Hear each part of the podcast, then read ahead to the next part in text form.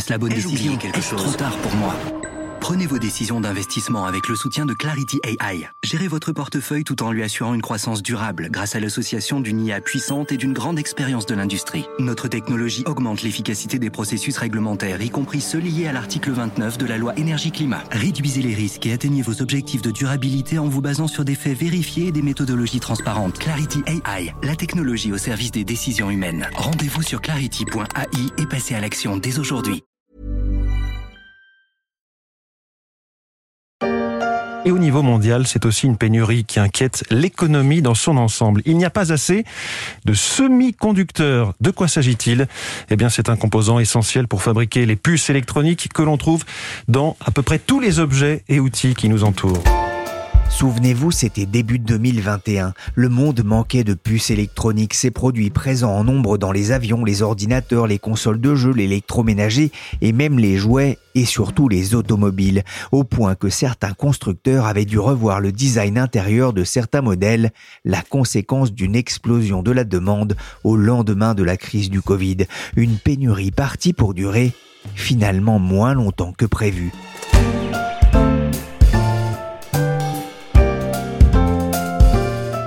Je suis Pierrick Fay, vous écoutez La Story, le podcast d'actualité des échos, et aujourd'hui, on va s'intéresser au marché des semi-conducteurs, un marché qui pourrait passer du défi de la pénurie à celui de la sécheresse.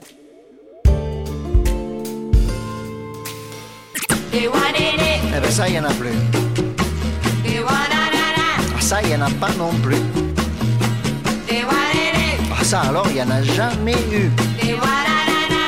Peut-être il y. Des puces, il y en a plus, des semis, il y en aura peut-être demain, il y en a pas, il y en a plus. J'imagine déjà dans ma tête le remix de cette chanson de Marcel Zanini. C'était en 1970. À l'époque, il n'y en avait pas encore beaucoup dans les produits, même si le premier semi-conducteur a été breveté dès 1901, il s'appelait moustache de chat et permettait de détecter les ondes radio.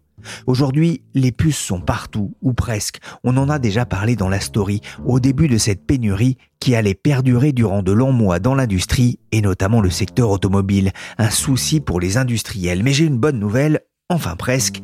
La tendance serait enfin à l'amélioration même si ce n'est pas forcément pour de bonnes raisons. Bonjour Florian Deb. Bonjour. Vous êtes journaliste au service high-tech média des échos, vous suivez notamment l'industrie des semi-conducteurs. Après plusieurs mois de tension, la pénurie est-elle en train de s'estomper? Je vais être très prudent dans ma réponse, mais les chiffres disent que oui, la situation s'améliore. Les analystes qui suivent le marché raisonnent toutefois avec des moyennes, et pour certaines catégories de puces, la pénurie est encore très sévère, faut pas l'oublier.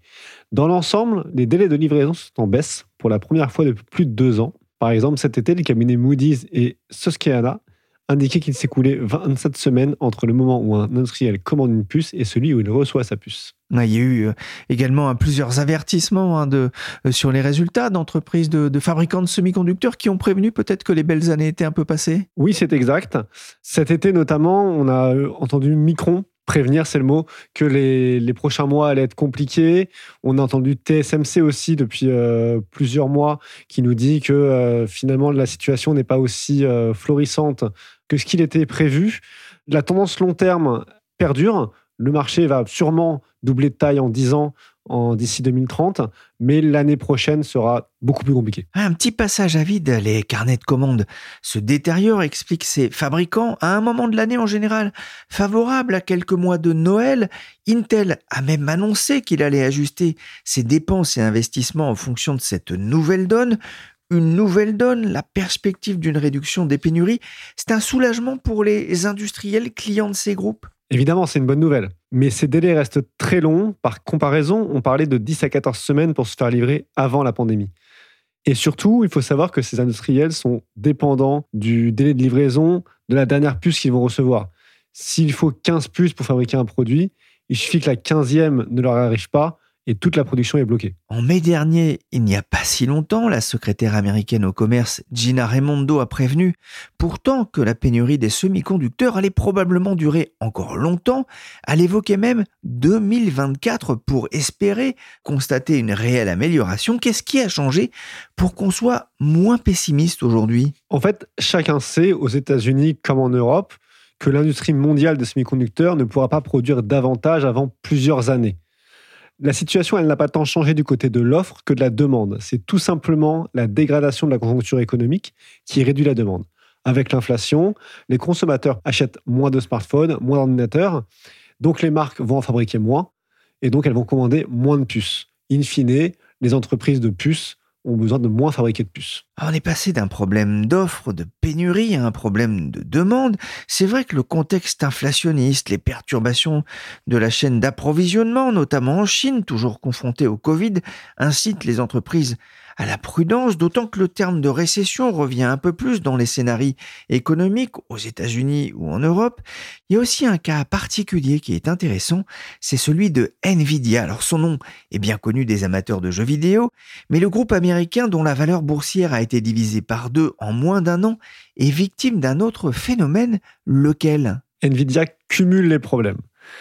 Pour rappel, c'est un spécialistes américains des processeurs graphiques. On retrouve leurs puces dans les consoles de jeux vidéo, dans les ordinateurs. évidemment, les ventes de consoles de jeux vidéo et d'ordinateurs vont baisser dans les mois à venir. Nvidia va donc vendre moins de puces. Mais en plus, ces processeurs étaient très prisés par les mineurs de crypto-monnaies. C'est-à-dire qu'ils se servaient des processeurs d'NVIDIA pour faire tourner leurs leur euh, serveurs qui créaient de la monnaie euh, crypto qui permettait de les, enrichir.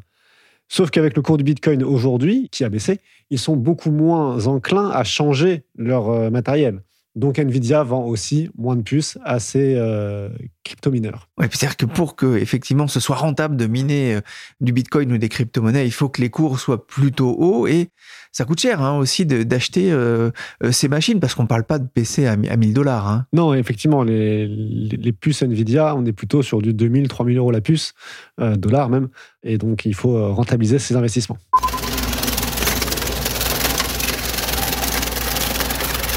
Vous vous demandez sans doute ce que c'est que ce bruit. Bien, imaginez un gros engin de chantier, un rouleau compresseur en train de détruire des machines de minage de Bitcoin.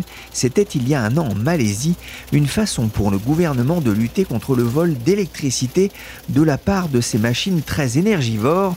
La hausse des coûts de l'énergie dans le sillage de la guerre en Ukraine a sans doute aussi perturbé ce marché du minage. Cette activité, on le disait, a fait les beaux jours de Nvidia, mais ça reste un marché de niche dans l'océan des semi-conducteurs produits dans le monde, Florian, il reste malgré tout des secteurs en, tension, en pénurie alors ça va mieux dans l'informatique, par contre dans l'automobile, c'est vrai que la situation est, encore euh, délicate.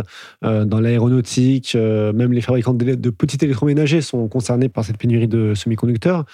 dans l'automobile par exemple, la semaine dernière, Stellantis a dû stopper la production de l'usine Peugeot à Sochaux. Euh, alors ça s'arrête, ça reprend euh, quelques jours après. Mais ma, collègue qui suit euh, l'automobile pour les échos me disait qu'en fait, tous les matins, les salariés devaient contacter leur direction pour savoir s'ils pouvaient venir travailler aujourd'hui. Est-ce qu'il y avait des puces pour aller travailler? Il n'y a pas de boulot par-ci, il n'y a pas de boulot par-là, il n'y a pas de boulot dans les usines, il n'y en a pas. Il n'y a pas de boulot par-ci, il n'y a pas de boulot par-là, il n'y a pas de boulot diplômé ou pas, il n'y en a pas. L'industrie n'a pas encore tourné complètement la page de la pénurie, mais vous l'avez dit, de nombreux fabricants ont commencé à revoir leurs prévisions à la baisse en raison de cette demande plus faible. Ça peut devenir un problème alors que ces industriels ont beaucoup investi ces derniers mois pour répondre justement à ce contexte de pénurie? Vous posez la question du moment ces industriels comme TSMC, Intel, Samsung, ils ont annoncé euh, dans l'année précédente des vastes plans à, 10 milliards, plusieurs dizaines de milliards, 100 milliards parfois de dollars pour agrandir ou construire de nouvelles usines. Et ils ont fait ça en se disant que le marché a doublé de taille et que ces gros chèques étaient justifiés. Aujourd'hui, on est sur cette trajectoire-là, mais à court terme, ça va être beaucoup plus compliqué. Cette année, le, marché mondial des puces ne devrait croître que de 7%, et il pourrait même décroître l'an prochain si on en croit le, cabinet Gartner. Donc évidemment, il y a un mot qui commence à, arriver dans la bouche des, observateurs, c'est le mot de surcapacité. Ça veut dire que surcapacité, qu'on pourrait voir les investissements se stopper net? On pourrait voir les investissements se stopper net. Ce qui serait aussi plus problématique, c'est que les usines sortent de terre, commence à fabriquer des puces, mais que le prix des puces s'écroule parce qu'en fait, il y a trop d'usines pour les fabriquer. c'est vrai que ce sont des investissements euh, très importants. Hein. Vous le disiez, parler de, de plusieurs dizaines de milliards parfois hein, pour euh, construire plusieurs euh, usines, mais ce sont des investissements qui s'inscrivent quand même dans des, des visions à long terme. Et là, Les perspectives d'avenir sont quand même florissantes pour les semi-conducteurs? Effectivement, le marché devrait doubler parce que on le voit autour de nous, il y a de plus en plus d'électronique dans notre quotidien. Des écrans sont partout, euh, les objets sont de plus en plus connectés. Pour tout ça, il faut des puces. Et le marché florissant à long terme attire de nouveaux types d'investisseurs. Par exemple, Intel, cet été, a conclu un partenariat avec un, fonds d'infrastructure qui, en général, travaille sur des projets de barrages euh, électriques, sur des gros projets de euh, télécommunications. Et là, cette fois-ci, donc, ce fonds, euh, Brookfield, va financer à hauteur de 49% l'une des nouvelles usines d'Intel dans l'Arizona. Donc on voit arriver un nouvel investisseur qui s'intéresse à ce marché. Hein. C'est quelque chose qu'on n'avait jamais vu jusque-là. D'autant que les États, en Europe notamment, poussent en faveur du développement d'une filière locale pour des questions de souveraineté. Ils soutiennent aussi les entreprises comme Micron, qui a annoncé récemment un investissement de 40 milliards de dollars rien qu'aux États-Unis, au moment même où il révisé en baisse ses prévisions. La France n'est pas en reste, ST Microelectronics et l'américain Global Foundries ont annoncé début juillet un investissement majeur de plus de 5 milliards et demi d'euros dans les semi-conducteurs.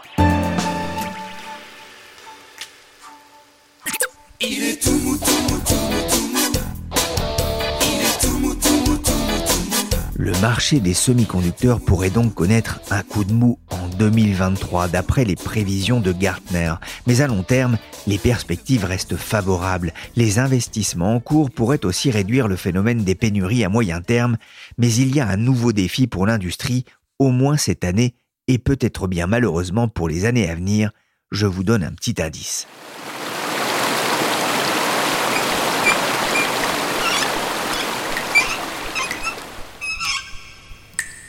L'eau, ou plus exactement le manque d'eau, commence déjà à devenir problématique pour les producteurs de puces, Florian? On ne le sait pas, mais les fabricants de, semi-conducteurs ont besoin de beaucoup d'eau pour fabriquer des puces. Effectivement, il, leur faut de, l'eau pour euh, purifier les atmosphères dans lesquelles ils fabriquent ces tout petits composants électroniques qui ne souffrent d'aucune impureté. Et ils ont besoin donc d'eau pour nettoyer les puces à chaque étape de fabrication. Et il y en a beaucoup pour chaque puce. Et on a vu cet été qu'avec la, sécheresse qui a touché de, nombreuses régions dans le monde, que les fabricants de semi-conducteurs commençaient à, vraiment s'interroger sur cette euh, problématique.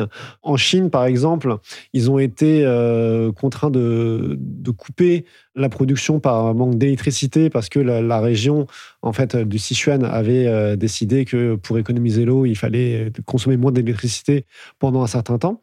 Et d'une façon générale, on voit les, grandes fonderies de semi-conducteurs se demander s'ils vont avoir suffisamment d'eau pour continuer à, produire. Ça a fait beaucoup de bruit à, l'époque, mais le, leader mondial TSMC, qui fabrique beaucoup à, Taïwan, avait euh, en 2021 décidé d'acheter des, des camions-citernes pour s'assurer lui-même de l'acheminement en eau vers ses fonderies, parce que cette année-là, à Taïwan, il n'a pas plu, il n'y a pas eu de mousson. Et évidemment, les, les nappes phréatiques étaient vides. Le Sichuan, c'est une région importante pour les semi-conducteurs? Vous parliez de cette pénurie d'eau? C'est une région euh, de plus en plus importante. la Chine a des grands projets euh, dans, ce secteur. Elle entend être euh, autonome en, en puces électroniques d'ici 2025, c'est demain.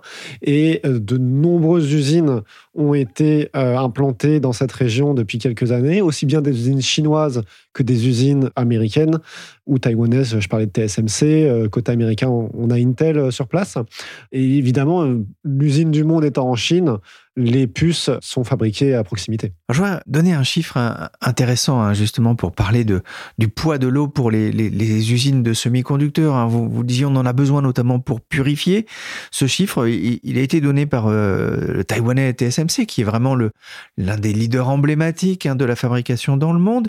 82 millions de litres en un an, c'est ce qu'il utilise, c'est l'équivalent de la consommation d'eau par jour de 2 millions de Français. C'est ce que vous avez écrit dans un article. On comprend effectivement que les inquiétudes euh, sur cette ressource dans les années à venir viennent toucher euh, ce secteur. Mais il n'y a pas que les fabricants d'ailleurs de semi-conducteurs. On fait un petit aparté, mais ça inquiète aussi euh, leurs gros clients, ceux qui gèrent notamment ces énormes fermes de serveurs pour les stockages de données. Effectivement, un data center a, besoin de, fonctionner à une température tempérée, disons, et pour rafraîchir, il faut énormément d'eau. Euh, dans les systèmes de climatisation, il y, a, de l'eau qui passe. Et même de nombreux data centers fonctionnent maintenant avec ce qu'on appelle du, du water cooling. C'est-à-dire que de l'eau passe à travers des tuyaux au plus près des serveurs qui sont dans ces data centers, ce qui permet de les rafraîchir.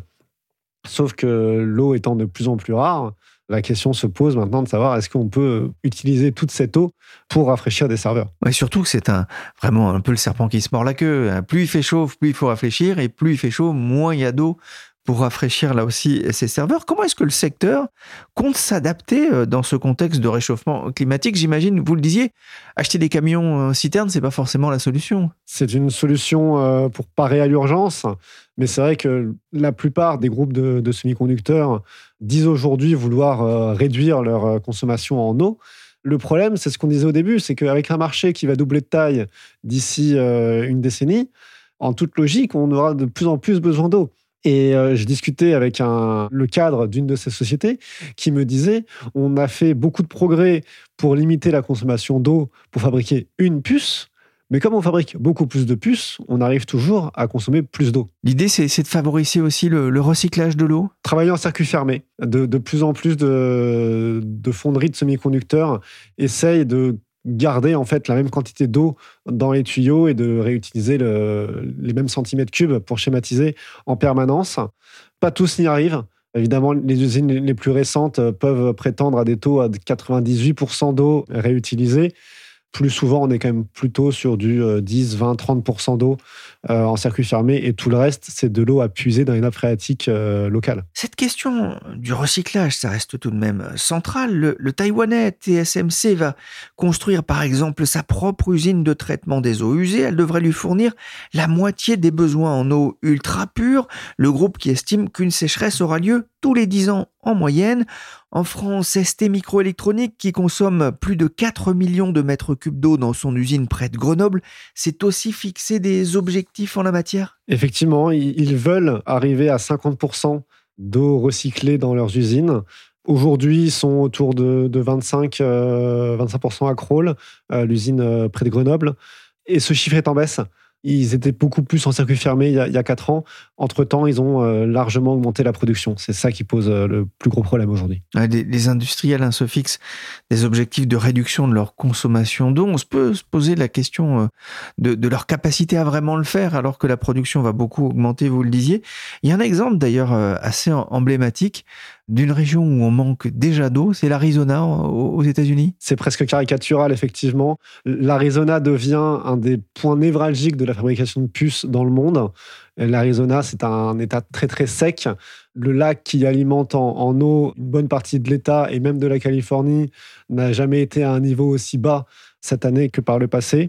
Et dans le même temps, Intel, TSMC vont euh, prévoir de sortir de terre deux méga usines de semi-conducteurs qui vont évidemment consommer beaucoup d'eau.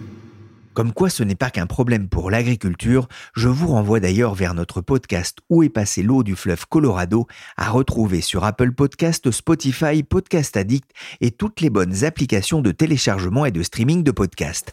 Merci Florian Deb, journaliste aux échos, pour cet éclairage sur un secteur économique qui pourrait passer d'une pénurie à l'autre. Cette émission a été réalisée par Willy Gann, chargé de production et d'édition Michel Varnet.